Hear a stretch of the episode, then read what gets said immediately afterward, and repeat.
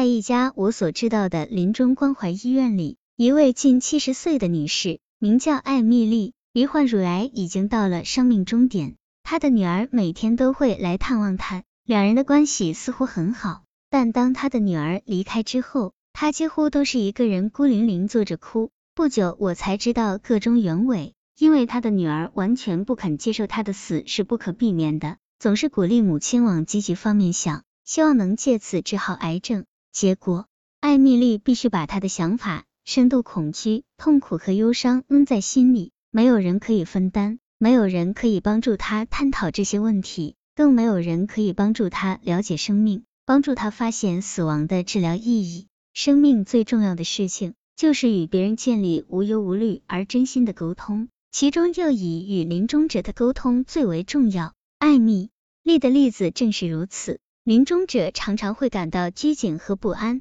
当你第一次探视他时，他不知道你的用意何在。因此，探视临终者，请尽量保持自然轻松，泰然自若。临终者常常不说出他们心里真正的意思，亲近他们的人也常常不知道该说或做些什么。也很难发现他想说什么，或甚至隐藏些什么，有时候连他们自己也不知道。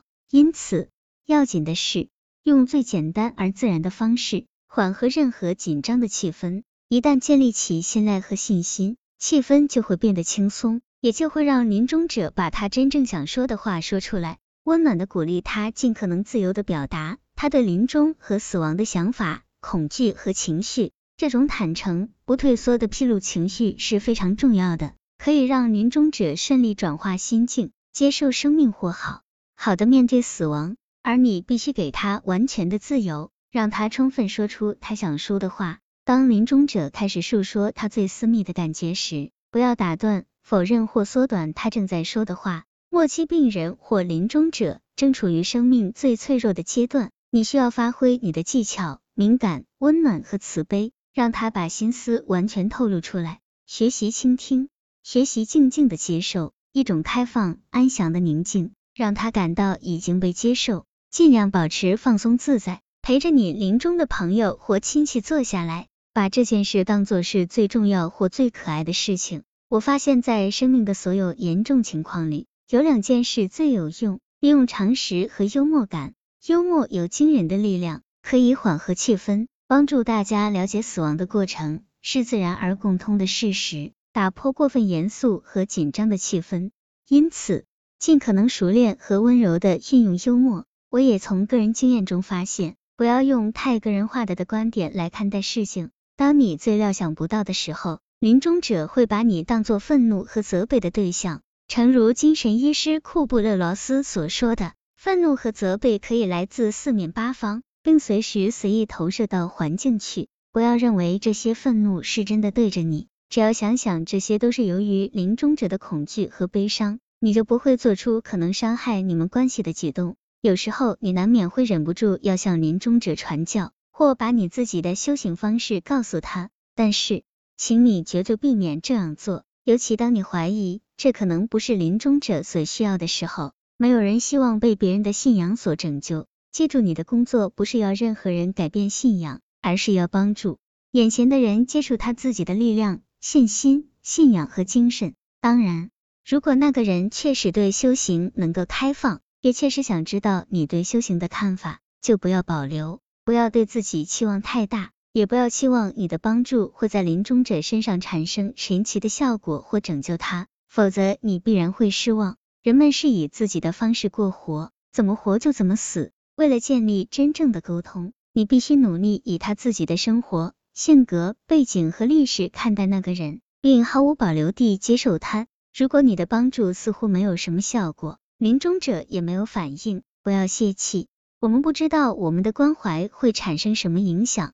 一、表达无条件的爱，临终者最需要的是别人对他表达无条件的爱，越多越好。不要以为你必须是某方面的专家才办的到。保持自然，保持你平常的样子，做一个真正的朋友。如此，临终者将肯定你是真的关怀他，你是单纯而平等的跟他沟通。我曾说过，对临终者表达无条件的爱，但在某些情况下，这绝非易事。也许我们跟那个人有很长的痛苦历史，也许我们会对过去对他所做的事感到愧疚，也许会对过去他对我们所做的事感到愤怒和厌恶。因此，我建议两个非常简单的方法，帮助你打从内心对临终者产生爱。我和那些照顾临终者的学生们都发现这个方法很管用。第一，看着你眼前的临终者，想象他跟你完全一样，有相同的需要。有相同的离苦得乐的基本欲望，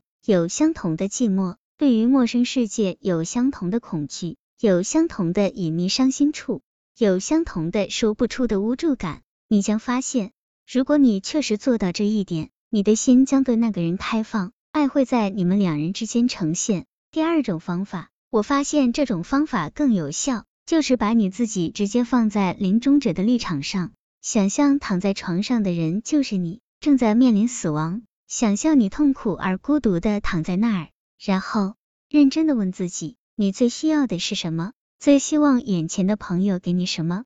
如果你做了这两种休息，你就发现临终者所要的正是你最想要的，被真正的爱和接受。我也常常发现，病得很严重的人，期待被别人触摸，期待被看成活人而非病人。只要触摸他的手，注视他的眼睛。轻轻替他按摩，或把他抱在怀里，或以相同的律动轻轻的与他一起呼吸，就可以给他极大的安慰。身体有他自己表达爱心的语言，使用它，不要怕。你可以带给临终者安慰和舒适。我们常常忘记，临终者正在丧失他的一切：他的房子、他的工作、他的亲情、他的身体、他的心。我们在生命里可能经验到的一切损失。当我们死亡时，全都结合成一个巨大的损失。因此，临终者怎么可能不会有时悲伤，有时痛苦，有时愤怒呢？库布勒罗斯医师认为，接受死亡的过程有五个阶段：否认、愤怒、讨价还价、失望、接受。当然，不见得所有人都会经过这五个阶段，或依照这个次序。对有些人来说，接受之路可能非常漫长而棘手；对其他人来说，可能完全达不到接受的阶段。我们的文化环境不太教育人们了解自己的思想、情绪和经验。许多面临死亡及其最后挑战的人，发现他们被自己的无知欺骗了，感到挫折和愤怒。尤其当没有人想了解他们中心的需要时。英国临终关怀先驱西斯里桑德斯斯斯 Saunders 说：“我曾经问过一位知道自己将不久人世的人。”他最想从照顾他的人身上得到什么？他说希望他们看起来像了解我的样子。的确，完全了解另一个人是不可能的事，但我从未忘记他并不要求成功，只希望有人愿意试着了解他。